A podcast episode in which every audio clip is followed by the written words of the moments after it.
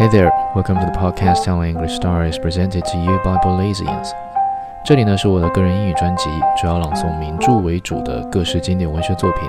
晚间九点不时更新，有兴趣也可关注我的个人主页，会保持每日更新。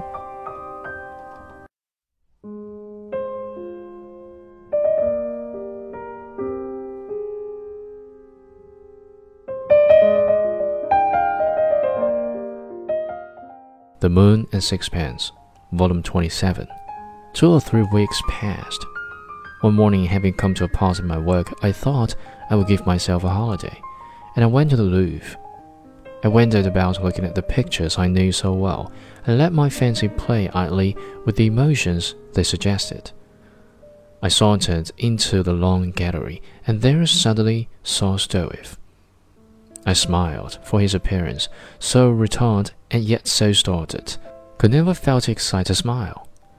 And then, as I came nearer, I noticed that he seemed singularly disconsolate. He looked woebegone and yet ridiculous, like a man who has fallen into the water with all his clothes on, and being rescued from death, frightened still, feels that he only looks a fool. Turning round, he stared at me, but I perceived that he did not see me. His round blue eyes looked hazard behind his glasses. Stroeve, I said. He gave a little start, and then smiled, but his smile was rueful. Why are you idling in this disgraceful fashion? I asked gaily. It's a long time since I was at the Louvre. I thought I'd come and see if they had anything new. But you told me you had to get a picture finished this week. Strickland's painting in my studio well? I suggested myself. He's not strong enough to go back to his own place yet.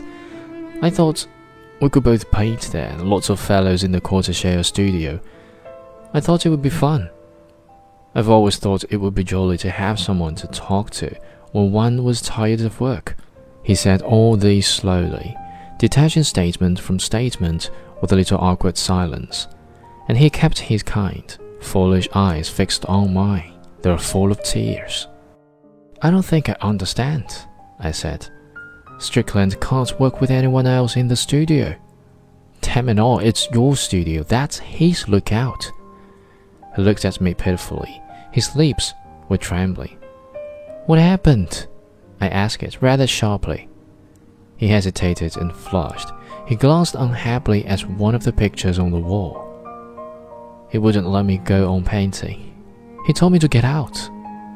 But why didn't you tell him to go to hell? He turned me out. I couldn't very well struggle with him. He threw my hat after me and locked the door.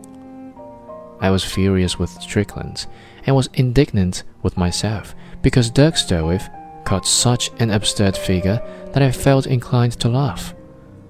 But what did your wife say? She'd gone out to do the marketing.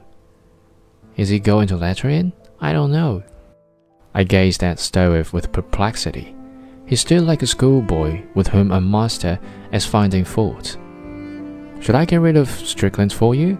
I asked. He gave a little start, and his shining face grew very red. No, you'd better not do anything. He nodded to me and walked away. It was clear that, for some reason, he did not want to discuss the matter. I did not understand.